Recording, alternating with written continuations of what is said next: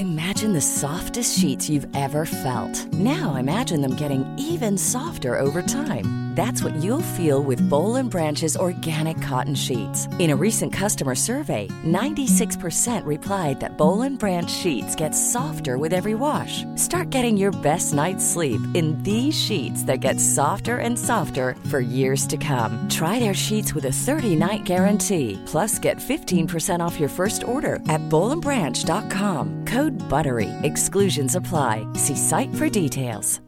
Hi, I'm Daniel, founder of Pretty Litter. Cats and cat owners deserve better than any old-fashioned litter. That's why I teamed up with scientists and veterinarians to create Pretty Litter. Its innovative crystal formula has superior odor control and weighs up to 80% less than clay litter. Pretty Litter even monitors health by changing colors to help detect early signs of potential illness. It's the world's smartest kitty litter. Go to prettylitter.com and use code ACAST for 20% off your first order and a free cat toy. Terms and conditions apply. See site for details. Planning for your next trip? Elevate your travel style with Quince. Quince has all the jet setting essentials you'll want for your next getaway, like European linen, premium luggage options, buttery soft Italian leather bags, and so much more. And is all priced at 50 to 80% less than similar brands. Plus, Quince only works with factories that use safe and ethical manufacturing practices. Pack your bags with high-quality essentials you'll be wearing for vacations to come with Quince. Go to quince.com/pack for free shipping and 365-day returns.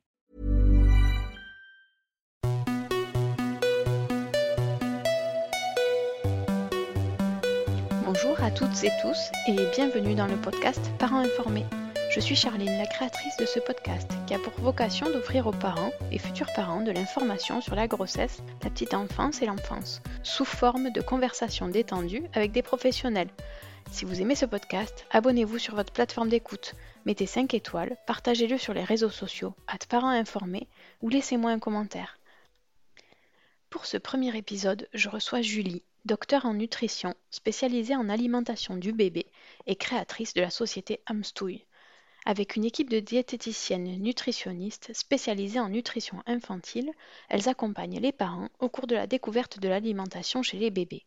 Vous l'avez compris, nous allons parler de diversification alimentaire. C'est une étape majeure du développement de bébés et une des étapes pour lesquelles on trouve énormément d'informations chez les professionnels et sur Internet. Malheureusement, ces informations sont souvent contradictoires, voire fausses, et il est difficile de s'y retrouver. Dans cet épisode, nous aborderons bon nombre de questions que l'on se pose à ce sujet. À quel âge débuter Par quels aliments Quelle texture Nous parlerons également de la modification du transit que cela peut engendrer et comment y remédier. Enfin, nous aborderons l'épineuse question de comment réagir quand mon bébé ne veut pas manger. Vous découvrirez au fil de l'épisode que l'une des clés réside dans notre capacité de parents à proposer des aliments variés, équilibrés et de qualité, mais surtout de lâcher prise pour faire confiance à notre bébé. J'espère que cet épisode vous plaira et vous souhaite une belle écoute. Bonjour Julie, merci d'avoir accepté de participer à ce podcast. Avant de rentrer dans le vif du sujet, est-ce que tu peux me présenter qui tu es et quelle est ta formation, ton métier aujourd'hui, ta société? Dis-moi tout. Alors, du coup, je suis docteur en nutrition depuis 10 ans. Euh, après plusieurs années euh, à faire de la recherche, j'ai décidé de faire un métier plus concret, on va dire. Et lorsque j'ai eu mon premier enfant, je me suis spécialisée en alimentation du bébé. Et depuis, j'accompagne plusieurs familles euh, chaque semaine pendant la diversification de leur bébé. Et je suis également formée au tir allaitement que je pratique de manière exclusive depuis la naissance de mon second fils. Pour commencer sur la diversification, est-ce que tu peux nous repréciser en quoi ça consiste et pourquoi c'est si important dans la vie de l'enfant?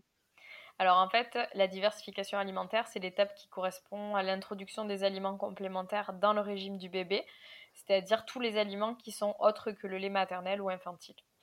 Après, euh, on considère que la diversification, elle est hyper importante parce qu'elle se situe dans les 1000 premiers jours de vie et comme pour euh, de nombreux développements, en fait, euh, une grande partie du comportement de l'enfant se crée pendant ses premiers jours. Et il faut retenir que la diversification, c'est vraiment l'étape la plus importante dans le développement du comportement alimentaire de l'enfant et donc de l'adulte à venir. Moi, j'ai le souvenir que, en tant que maman, j'ai vécu ça comme la première grande évolution de mon bébé vers l'enfant. J'ai senti que c'est là qu'on commençait à, se diriger euh, vraiment vers l'enfance. Oui, euh, souvent le fait de ne plus avoir que le lait, euh, les mamans ont l'impression de perdre leur bébé, oui. Ouais, alors moi je l'ai pas vécu comme une perte, mais c'est vrai que je me suis dit bon ben voilà, ça y est, on entre dans une nouvelle phase quoi. Oui. À ce sujet, on entend différents points de vue sur l'âge auquel il faut commencer la diversification. Je trouve que c'est un peu difficile de se faire une idée entre tous les avis. Selon toi, à quel âge est-ce qu'il est recommandé de commencer cette diversification? Effectivement, il y a plusieurs recommandations qui existent en fonction des pays, mais il faut savoir que tout le monde est quand même d'accord sur le fait qu'on ne doit pas démarrer la diversification avant 4 mois révolus, parce que le système immunitaire en fait du bébé n'est pas assez mature pour recevoir autre chose que du lait. Ensuite, d'un point de vue strictement nutritionnel, le lait maternel ou infantile suffit à couvrir 100% des besoins du bébé jusqu'à environ 6 mois. Euh, le 6 mois, il varie ben, de si on a un bébé qui est né à terme ou pas, et de plein de petites choses, mais c'est environ 6 mois. En revanche, euh, ensuite, le lait ne suffit plus. Donc, idéalement, on va commencer la diversification entre 4 et 6 mois, quand le bébé montre qu'il est prêt. Ok, et du coup, comment on sait qu'il est prêt? C'est quoi les signes? En fait, on ne peut pas savoir si le système digestif et ni le système immunitaire sont prêts, puisqu'on ne le voit pas. Par contre, on voit bien le système moteur de l'enfant et la nature est bien faite. Et en général, quand le système moteur est prêt, c'est que le système digestif et le système immunitaire sont aussi prêts. Donc, on va considérer que quand un bébé tient assis dans sa chaise ou dans les bras éventuellement euh, pendant 5 à 10 minutes sans être gêné, qu'il peut attraper les objets et les porter à sa bouche, c'est qu'a priori, il est prêt. Après, si en commençant, on se rend compte que ce n'est pas le cas, euh, on peut toujours arrêter et reprendre un petit peu plus tard.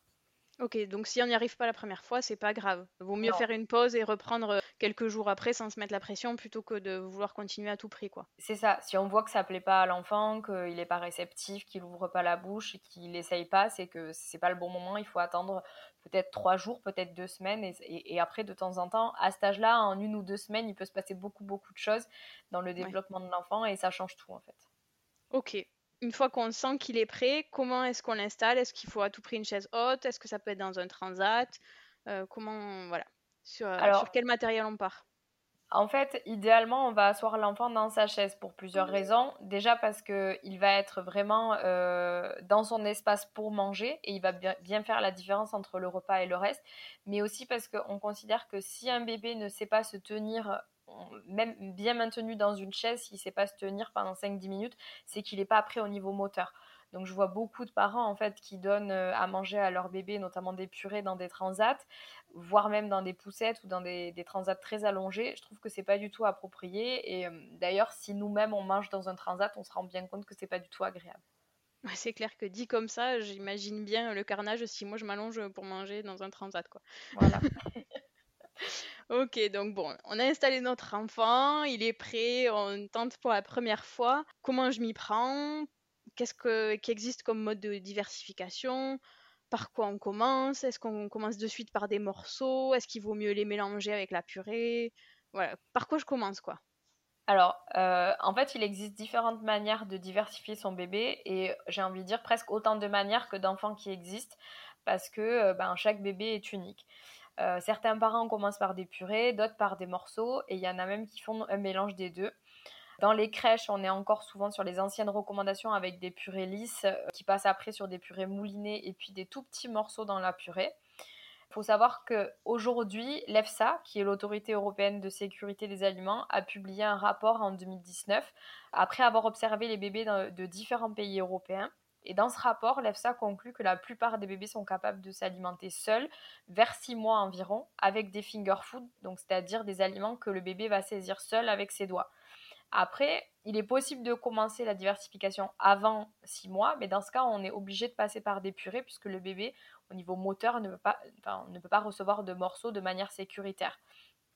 Dans tous les cas, même pour les gens qui commencent avec des purées euh, au départ, on considère que les bébés devraient avoir euh, des morceaux dans leur alimentation, pas après 9-10 mois, et ça pour prévenir les troubles alimentaires.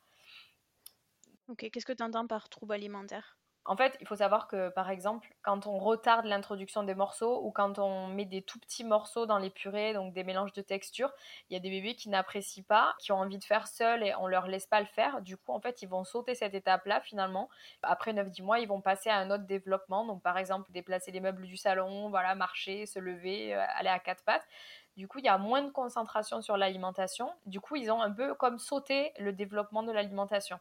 Et du coup, derrière, il va leur manquer une acquisition à ce niveau-là. Et donc, ça va se répercuter ben, soit avec des troubles de l'oralité, donc vraiment des gènes en bouche, soit euh, des troubles du comportement des enfants qui vont euh, refuser complètement une catégorie d'aliments, qui ne vont manger qu'un certain type de, une classe d'aliments ou, un certain type de texture. Et euh, du coup, ça peut être vraiment gênant pour la suite.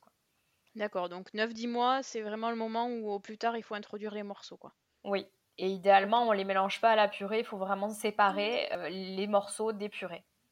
Pas leur faire croire à autre chose qu'ils voient bien qu'ils mangent des morceaux. C'est ça. En fait, l'enfant va bien différencier le morceau, je le mets dans ma bouche et je l'écrase entre la langue et mon palais, alors que la purée, je n'ai que à la déglutir. En fait, quand il y a un morceau dans une purée, il faut s'imaginer que c'est comme quand nous, on mange une soupe avec un cheveu à l'intérieur, en fait. Ça fait le même effet pour les bébés, quoi. Donc, c'est pas très agréable. Ouais, effectivement. Ok, et du coup, est-ce qu'on commence plutôt par le midi? Alors, moi, j'ai toujours entendu, on commence par le midi et on commence par les légumes que c'est vraiment ça ou est-ce que finalement euh, ça n'a pas si tant d'importance que ça? Eh, en fait, ça, ça n'a pas du tout d'importance. C'est-à-dire qu'il n'y a aucune étude aujourd'hui qui montre qu'on doit commencer la diversification le midi. Le mieux, c'est vraiment de respecter le rythme de son bébé. Vraiment, ce qui est important, c'est de positionner son bébé à table quand il est réceptif. Donc vraiment, euh, idéalement au réveil d'une sieste ou au réveil le matin. Ne pas attendre que l'enfant perde sa concentration, on va dire je remarque que à peu près voilà à, 4-6 mois, le repas qui marche le mieux, généralement, c'est plutôt le petit déjeuner parce qu'effectivement, les bébés sont bien frais, ils ont dormi et du coup, ils n'ont pas épuisé tout leur stock de concentration. Oui, effectivement, si on le fait ça à midi, euh, c'est le moment où ils sont le plus fatigués presque. C'est ça, ils se sont épuisés toute la matinée. Souvent, ils n'ont pas forcément bien fait leur sieste du matin et du coup, il y a une surstimulation. À table, ils sont pas efficaces. Du coup, ils mangent pas vraiment. On se dit qu'ils aiment pas, mais en fait, c'est juste qu'ils sont très fatigués. ils ont juste envie d'aller à la sieste. Ok, d'accord. Après, pour ce qui est des fruits et des légumes, c'est pareil. Il y a beaucoup de professionnels qui conseillent de commencer par les légumes pour que le bébé n'ait pas euh, une attirance particulière envers les fruits qui sont plus sucrés. Euh, là, c'est pareil, il n'y a aucune étude qui montre que le fait de retarder l'introduction des fruits va aider l'enfant à apprécier les légumes. On voit de tout à ce niveau-là. Et de toute façon, il faut savoir que les bébés apprécient naturellement le goût sucré. Euh, le liquide amniotique dans le ventre de la maman est sucré, le lait maternel ou infantile est sucré, donc de toute façon, euh, ils ont déjà un attrait vers le sucre. Après, il est important de proposer de tout et de varier l'alimentation du bébé pendant toute la première année parce qu'en fait c'est vraiment euh, après la première année les découvertes alimentaires peuvent être vraiment beaucoup plus difficiles donc on va considérer que tout ce qui a été proposé euh, et accepté dans l'alimentation du bébé pendant la première année bah, ça sera des aliments qui seront beaucoup plus facilement acceptables par la suite D'accord, ok. On a introduit le plus de nouveaux aliments possibles avant euh, la fin de la première année, quoi. C'est ça. Est-ce qu'il y a quand même des, aliments qu'il ne faut pas donner aux enfants? Moi, j'ai le souvenir qu'on m'ait dit, par exemple, tout ce qui est gâteau sucré, on attend un petit peu, enfin, des choses euh, dans lesquelles il y a du sucre ajouté quelque part. Oui. Est-ce qu'il y a d'autres aliments comme ça qu'il faut éviter dès le début? Alors évidemment, on évite d'ajouter du sel et du sucre dans les repas des enfants. Il n'y a pas d'âge limite, on va dire. Plus longtemps on, ne propose pas de sucre à son enfant, bah, moins il sera, il sera attiré par le sucre. Après, il ne faut pas faire de privation non plus. Donc euh, si on en mange à table, ben, il faut considérer que le bébé peut en manger aussi. Donc mhm. idéalement, on n'en mange plus. C'est l'apprentissage par euh, l'exemplarité. C'est ça, exactement. Après, euh, il y a quand même aussi des aliments vraiment à proscrire. Ce sont tous les aliments qui sont à risque bactériologique, les mêmes que pour la femme enceinte. Donc par exemple, euh, viande crue, œufs crus, poisson cru, lait cru. On va aussi privilégier les aliments qui sont sans pesticides et additifs, donc idéalement des produits bio et non transformés. Il faut bien sûr pas d'alcool ni caféine pour les bébés. Et je tiens à préciser que le chocolat et enfin, même le cacao non sucré euh, font partie de ces aliments-là puisqu'ils contiennent de la caféine et même des métaux lourds. Donc euh, vraiment euh, déconseillés chez les tout petits. Et du coup, jusqu'à quel âge ces aliments-là ils sont déconseillés? À partir de quand on peut offrir un petit bout de chocolat à son enfant? Alors, on va dire que pour tout ce qui est sucre, sel, voilà, ou chocolat par exemple, mmh c'est toute une question de quantité. Donc, si c'est ponctuel et que c'est de temps en temps, si à Pâques, à Noël, on propose un petit carré de chocolat, il n'y a pas de problème. Par contre, il ne faut pas que ça devienne systématique. Si euh, à chaque goûter, on offre du chocolat, ben forcément, l'enfant va s'habituer. C'est un goût qu'il apprécie et il va vouloir en manger tous les jours. Et c'est là, à ce moment-là, qu'il y a un problème. Pareil pour les aliments bio, de temps en temps, on n'a pas le choix, on ne peut pas acheter des produits bio non transformés. Bon, on fait une exception, mais il ne faut pas que ça devienne quelque chose de systématique. Après, par contre, pour tout ce qui est à risque, donc risque bactériologique, ça, c'est des aliments qu'on doit vraiment proscrire du régime de l'enfant parce que même à la première ingestion, on prend un risque. Donc du coup, ça, c'est vraiment des aliments qu'on va reporter. Donc jusqu'à il n'y a pas longtemps, on disait jusqu'à 3 ans. Là, il y a des études qui montrent qu'en fait, ça serait plutôt jusqu'à 6 ans. Et je pense que les recommandations vont changer dans ce sens-là. Donc même un fromage au lait cru, normalement, un enfant, au moins jusqu'à 3 ans, voire jusqu'à 6 ans, on n'est pas censé lui en proposer. Bah, disons que le risque, le risque est fort par rapport à un Du coup, le risque, c'est quoi? C'est qu'il attrape euh, une maladie? Bah, en fait, c'est qu'il attrape une bactérie et que surtout, il la gère pas comme l'adulte, en fait. Parce qu'on a le même risque que eux d'attraper la bactérie si elle y est dans le fromage qui est dans le frigo. Mais euh, le bébé, il n'a pas un système euh, digestif qui est assez mature euh, et un système immunitaire assez mature pour se défendre. Donc, du coup, la réaction, elle peut être beaucoup plus grave. Quoi. Ok, d'accord. Ok, donc on a vu quand, on a vu comment, on a vu quoi. Donc la question maintenant qui vient, c'est combien? Quelles sont les quantités qu'on donne à notre bébé? Alors ça, c'est une question que j'ai très très très souvent. Il bah euh, faut savoir que le rôle de l'adulte est uniquement de proposer des aliments de qualité. Bébé s'occupe de la quantité et vraiment il faut lui faire confiance à ce sujet. Ça c'est vraiment un prérequis dès la naissance. Un bébé qui est au biberon devrait boire vraiment à la demande comme un bébé qui est au sein. Le mieux pour cela c'est vraiment de donner un biberon en suivant la méthode du Pace Bottle Feeding. J'ai écrit un article à ce sujet sur mon blog ceux qui connaissent pas. Ok, je euh, mettrai le lien dans les notes de l'épisode du coup. Voilà, super. Les gens puissent aller voir euh, directement. Donc c'est vraiment une méthode en fait qui respecte les sensations de l'enfant et qui permet à l'enfant de boire euh, doucement son lait et comme il le fait au sein, c'est-à-dire en étant actif et pas à l'inverse en étant passif allongé avec le lait qui coule tout seul dans la bouche. Il faut savoir que l'estomac d'un bébé de 6 mois a un volume d'environ 150 ml. Donc quand on voit sur les boîtes de lait infantiles euh, qu'on conseille des biberons de 210 ou de 240 ml, c'est complètement aberrant en fait. Il ne devrait pas exister de biberon de plus de 150 ml ça, c'est vraiment, si on va jusqu'au 240 ou au 210, c'est vraiment parce qu'en fait, on donne le lait trop rapidement à l'enfant. Il faut savoir que, comme pour l'adulte, la sensation de satiété, elle ne peut pas arriver avant les 20 premières minutes, 15-20 premières minutes. Donc, tout ce qui est ingéré par l'enfant pendant les 15-20 premières minutes, en fait, euh, même s'il n'en veut plus et même s'il n'a plus faim, il ne peut pas dire stop. Il n'a pas cette capacité de le dire, en fait. D'accord. Donc, c'est pour ça que c'est important que le biberon soit vraiment pris tout doucement. Et généralement, donc, les bébés qui sont au sein et les bébés qui sont au biberon, mais avec une méthode de pace bottle feeding, vont vraiment prendre leur biberon doucement et vont arriver approximativement à 120 ml au bout de 20 minutes. Et là, ben, généralement, ils sont pleins et ils disent que c'est stop, puisque justement, leur estomac est un tout petit peu plus gros que ça. D'accord, ok. Et du coup, pour les, quand on commence la diversification, c'est pareil. On leur en donne un petit peu et on attend de voir ce que ça donne et ce qu'ils en redemandent ou pas. Exactement. En fait, on devrait vraiment laisser l'enfant être maître de ses sensations, ce qui est très difficile quand on introduit un biberon et ce qui est très difficile quand on introduit une cuillère. Parce qu'en fait, c'est l'adulte qui va aller mettre la cuillère dans la bouche de l'enfant. Donc déjà, l'enfant n'a peut-être pas choisi de manger ce repas-là, il n'a peut-être pas besoin de cette purée de légumes ce jour-là. Donc ça, déjà, mhm. c'est un point euh, qu'il faut retenir. Et en plus, ben, on va aller trop vite généralement et du coup, ben, donner trop de purée à l'enfant. Donc là, c'est pareil, on ne devrait pas suivre des indications euh, qui sont écrites sur une feuille ou des indications qu'on a trouvées quelque part sur Internet ou même les indications écrites sur les petits pots.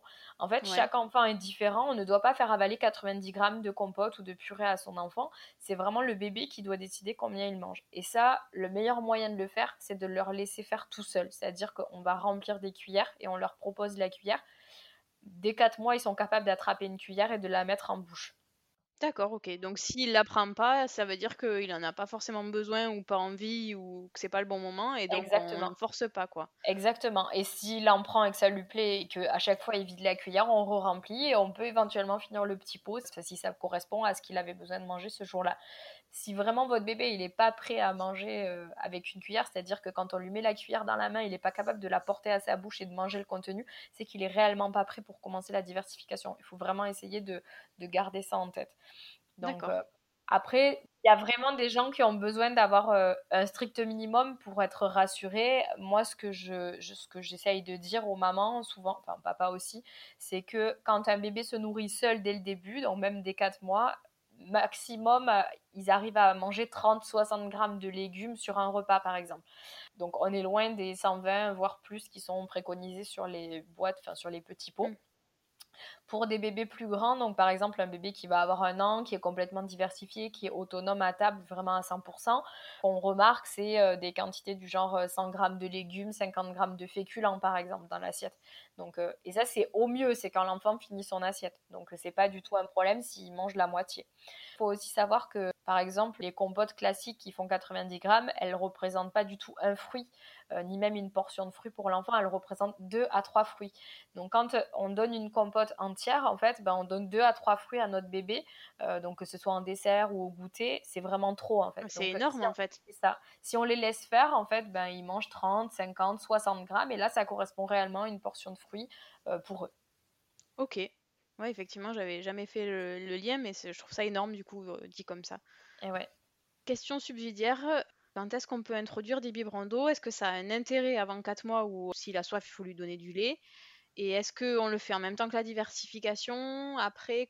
En fait, on considère qu'il faut introduire de l'eau pendant les repas dès que le bébé est diversifié. Que le bébé soit au biberon, que le bébé soit allaité, euh, peu importe. En fait, dès qu'on commence la diversification, on propose de l'eau à l'enfant pendant ses repas. Donc pas en dehors, parce que sinon effectivement l'apport lacté peut euh, être impacté. Mais pendant les repas, pour que justement l'enfant puisse ajuster euh, l'apport hydrique euh, sur son repas par rapport à ce qu'il mange ou ce qu'il ne mange pas. Par contre, on va essayer de ne pas le proposer en biberon parce que dès 4-6 mois, l'enfant est capable de boire en tasse. Donc on va directement passer sur la tasse pour ne pas rester sur le biberon et vraiment voilà initier l'enfant aussi bah, au verre et au fait de boire, de porter à la bouche et de verser et de boire de manière différente qu'au biberon. Ok, alors moi, quand j'ai fait la diversification de mes enfants, on m'a toujours conseillé de commencer par les purées et de compléter par un biberon de lait après. on me disait, ben comme ça, si l'enfant a faim, il va d'abord manger la purée et il mangera le lait après. Est-ce que finalement c'est bien ou du coup ça va contre le principe de dire euh, l'enfant il sait ce qu'il veut à ce moment-là? C'est ça. En fait, si on respecte vraiment son bébé, euh, il sait il sait s'exprimer, il sait dire s'il veut taiser ou s'il veut manger. Et généralement, en fait, qu'on le donne la tétée avant ou après, ça n'a pas d'impact si l'enfant mange en autonomie. Après, souvent quand les bébés sont au biberon, ils ont des très gros biberons. Donc par exemple 210 le midi. Et quand on dit qu'il faut commencer les purées, ben, en fait il n'y a plus de place pour l'alimentation puisque le bébé a rempli complètement son estomac et même euh, c'est jusque dans l'œsophage. Oui, la surcharger presque. C'est ça. Donc à ce moment-là, effectivement, si on propose la purée après, il y a peu de chances que ça marche parce que forcément le bébé, ben, il est déjà plein, il ne peut pas euh, manger autre chose. C'est pour ça qu'on va conseiller de passer sur des purées et du coup l'apport lacté va diminuer. Mais euh, à l'inverse, quand on est sur des bébés allaités, on dit qu'il faut absolument que le sein soit donné avant parce que sinon on va faire chuter la lactation. En fait, tout ça, on se rend compte que si on laisse les bébés faire, ils n'ont pas 4 biberons de 210, ils en ont 6 de 120. Et mhm. au sein, c'est pareil, ils font au moins 6-8 euh, tétés par jour. Et du coup, en fait, ils positionnent les aliments dans la journée et ça n'a pas d'impact sur la lactation, en tout cas pas au début. J'ai beaucoup de parents en fait qui viennent nous voir euh, après avoir commencé la diversification parce que leur bébé est constipé. Donc il faut savoir que dans la plupart des cas, quand le bébé est constipé, c'est parce qu'en fait on a remplacé justement une partie du lait, euh, donc qui est liquide, par une purée euh, qui est plus épaisse. Donc il faut vraiment faire très attention à ça. Si on laisse le bébé faire tout seul, il n'y a pas de problème digestif puisque justement si son corps sent que ben il n'est pas prêt, il va manger un tout petit peu de purée et du coup il va continuer à boire son lait en grosse quantité et ça n'aura pas d'impact. Et du coup, s'il est constipé, c'est quoi le mieux à faire? Alors, quand un bébé est constipé, on arrête la diversification, on fait une pause et puis on reprend euh, quand euh, tout va bien, quand le transit est redevenu normal. Ça, c'est vraiment la recommandation. Euh, ça sert à rien d'aller donner de l'épargne, ça sert à rien d'aller donner des laxatifs. Euh, en fait, on, il, faut, il, faut que le, il faut le temps que le système digestif de l'enfant mature et ça, c'est long. Euh, donc, il faut vraiment lui laisser le temps. S'il est très constipé, il y a soit un problème hydrique, soit c'est que c'était trop tôt. Le, système digestif se défend. De, en tout cas, s'exprime de cette manière-là. Donc, il faut faire une petite pause et reprendre après. Est-ce qu'on peut leur donner des probiotiques? Parfois, on parle de probiotiques pour préparer la microbiote. Est-ce que pour un bébé, c'est intéressant ou c'est trop tôt? En fait, euh, ça c'est pareil, il y, a beaucoup de choses là-dessus. On peut donner des probiotiques, je pense que ça ne fait pas de mal. Après, Par exemple, les bébés qui sont au lait maternel, ils ont déjà plein de choses dans le lait maternel et généralement le système digestif est préparé avec tout ça. Donc c'est peut-être un peu plus facile. Après, moi je conseille effectivement euh, des cures de probiotiques à chaque fois qu'il y a des diarrhées, à chaque fois qu'il y a des traitements, parce qu'effectivement, ce sont des épisodes où le, microbiote est détruit en partie et du coup ça peut aider à, à reformer. Mais après, en préparation, si l'enfant n'a aucun problème, il n'y a pas forcément besoin. Du coup, est-ce qu'on s'y prend pareil si un bébé a été allaité au biberon ou s'il a été allaité au sein exclusivement? Oui, en termes de diversification, oui. Après, on devrait s'y prendre de la même manière, mais effectivement, si les bébés au biberon ont des très gros biberons, ça va être difficile de faire la même chose qu'avec des bébés qui sont au sein, justement par rapport aux quantités.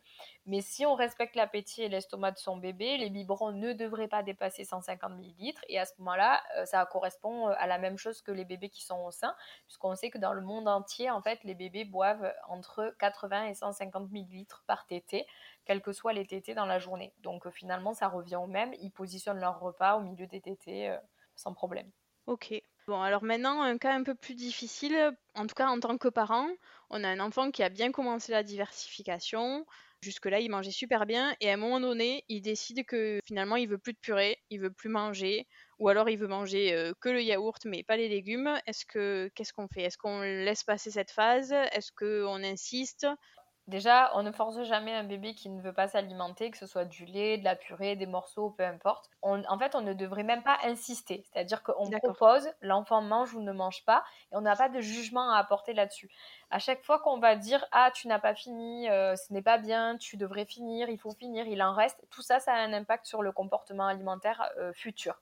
Donc, on va dire que si on veut vraiment que le bébé respecte ses sensations comme il le fait au sein ou au biberon naturellement depuis qu'il est né, il faut continuer dans ce sens-là, c'est-à-dire que juste on peut acter, tu, as, tu as mangé, tu n'as pas mangé, tu as goûté, tu n'as pas goûté, puis on sort l'assiette de table et on passe à autre chose. Ça, c'est hyper important pour le comportement de l'enfant.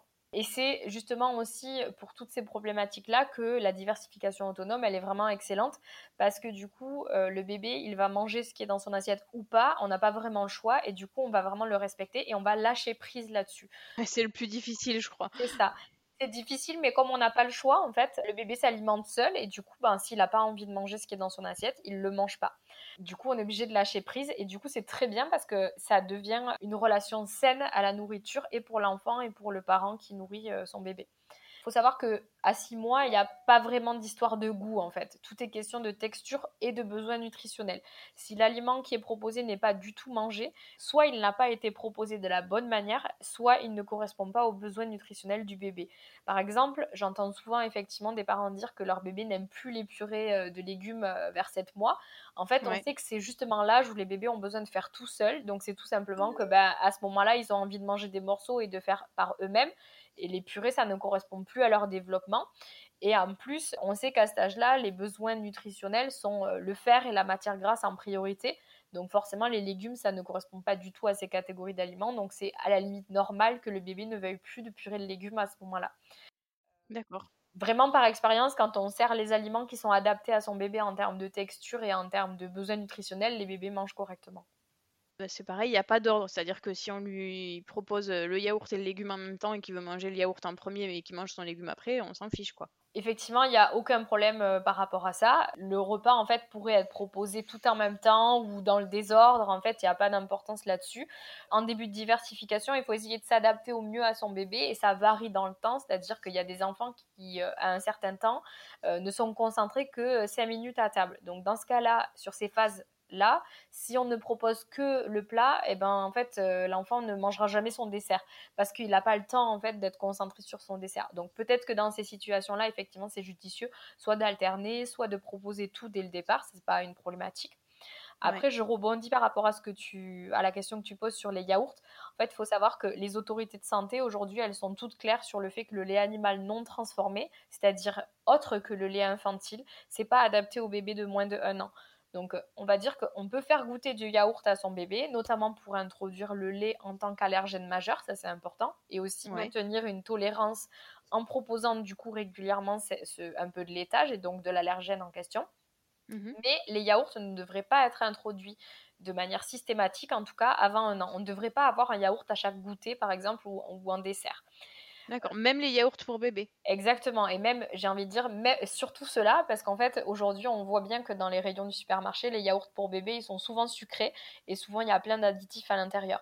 Donc, euh, c'est pas du tout réalisé avec du lait infantile comme on pourrait le croire, parce que c'est dans le rayon bébé. C'est vraiment du lait de vache, euh, enfin, c'est un yaourt adulte avec des choses en plus.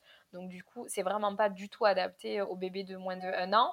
Et même après un an, du coup, nous, on va conseiller plutôt des laitages adultes classiques au lait entier, qui du coup sont bien plus adaptés en termes de besoins nutritionnels. Et du coup, même après un an, donc quand on va progressivement mettre des laitages dans l'alimentation du bébé, ben, finalement, le bébé va être sevré euh, progressivement de son lait maternel ou de son lait infantile. On va déconseiller une source de calcium, en tout cas une source importante de calcium, sur le repas du midi, où on trouve généralement les protéines et donc une source de fer, puisque mmh. on sait que le fer est, mieux absorbé en fait en présence de vitamine C qu'on va trouver uniquement dans les fruits ou les légumes crus et qu'à l'inverse le calcium peut inhiber son absorption. Donc le midi on va plutôt privilégier les fruits crus et on gardera les laitages pour les autres repas. D'accord. Je me souviens à partir d'un certain âge plus ou moins avancé selon les enfants, ils manifestent l'envie de manger comme nous. C'est-à-dire que moi, je me souviens qu'il y avait un refus des repas qu'on leur proposait. Par contre, euh, si on leur proposait la même chose que nous, finalement, ils avaient envie de manger. Alors, est-ce qu'il y a un moment où on peut passer à ça euh, À partir de quel âge euh? En fait, moi, je remarque que d'une manière globale, effectivement, à partir de 9-10 mois, ce comportement-là peut arriver et arrive, c'est normal en fait. Effectivement, l'enfant se rend réellement compte que ce qu'on lui propose est différent de ce que la, famille a dans l'assiette. Donc c'est normal qu'il veuille goûter euh, ce que tout le monde mange et il voit bien que tout le monde ben, est content de manger ce qu'il y a dans, dans l'assiette familiale et que lui, il a quelque chose donc ça, c'est vraiment important. C'est pour ça que moi, vraiment, je conseille même dès six mois, quand on est en diversification autonome, on essaye on, va dire au mieux de manger la même chose que son bébé. Après, par exemple, nous, les bébés qu'on accompagne chez Amstouille, ils mangent de tout quatre fois par jour, à peu près entre 12 et 18 mois. Et bien entendu, même à partir de cet âge-là, on continue à adapter les repas euh, de la famille en retirant les aliments qui sont à risque, à risque bactérien, comme on a dit tout à l'heure, ou les aliments qui sont à haut risque d'étouffement aussi, comme la pomme crue, les crudités, par exemple le concombre, la carotte crue, ou encore même les noix. Et on continue aussi à ne pas ajouter de sucre et de sel dans les préparations. Donc, par exemple, si on, fait une tarte salée aux légumes pour nous, ben, soit on va faire une petite tarte pour les enfants, soit on va essayer de ne pas saler et de saler autre chose dans l'assiette euh, à côté si on a vraiment besoin de sel, nous, en tant qu'adultes. Ok, donc si nous, on a une alimentation équilibrée, vers 10-12 euh, mois, on peut proposer la même chose à notre enfant. Oui, bah, en fait, on pourrait proposer dès le départ, mais il faut l'adapter. Donc, on va dire qu'à partir de 12-18 mois, ils mangent de tout en termes de texture. En tout cas, ils sont capables de. Donc, c'est l'âge où on peut proposer à peu près tout ce qu'on a dans l'assiette. Ok.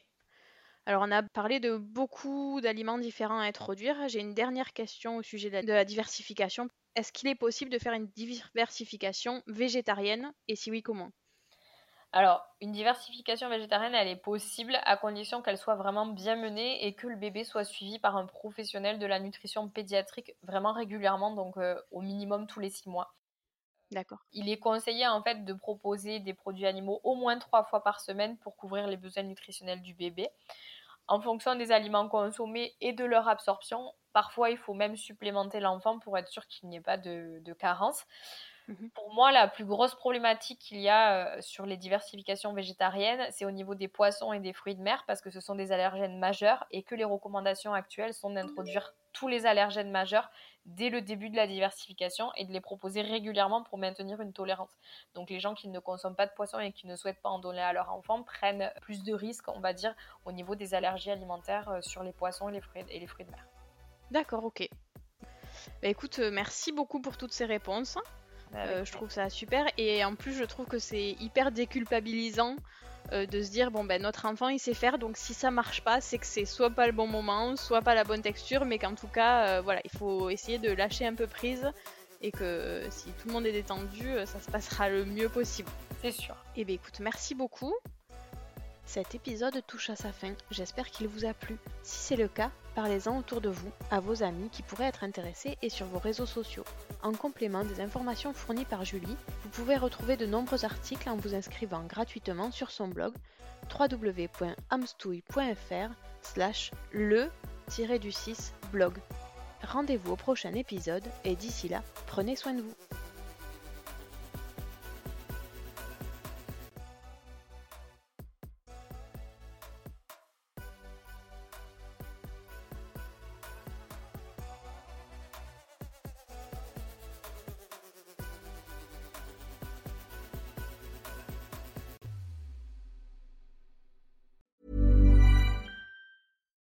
It's Paige DeSorbo from Giggly Squad. High quality fashion without the price tag. Say hello to Quince.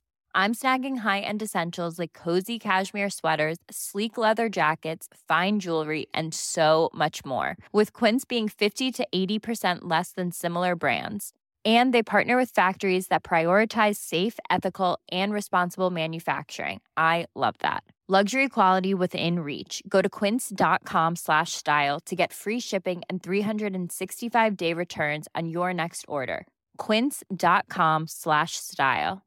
Imagine the softest sheets you've ever felt. Now imagine them getting even softer over time. That's what you'll feel with Bowl and Branch's organic cotton sheets. In a recent customer survey, 96% replied that Bowl and Branch sheets get softer with every wash. Start getting your best night's sleep in these sheets that get softer and softer for years to come. Try their sheets with a 30-night guarantee. Plus, get 15% off your first order at bowlandbranch.com. Code BUTTERY. Exclusions apply. See site for details. Hi, I'm Daniel, founder of Pretty Litter. Cats and cat owners deserve better than any old-fashioned litter. That's why I teamed up with scientists and veterinarians to create Pretty Litter. Its innovative crystal formula has superior odor control and weighs up to 80% less than clay litter. Pretty Litter even monitors health by changing colors to help detect early signs of potential illness. It's the world's smartest kitty litter. Go to prettylitter.com and use code ACAST for 20% off your first order and a free cat toy. Terms and conditions apply. See site for details.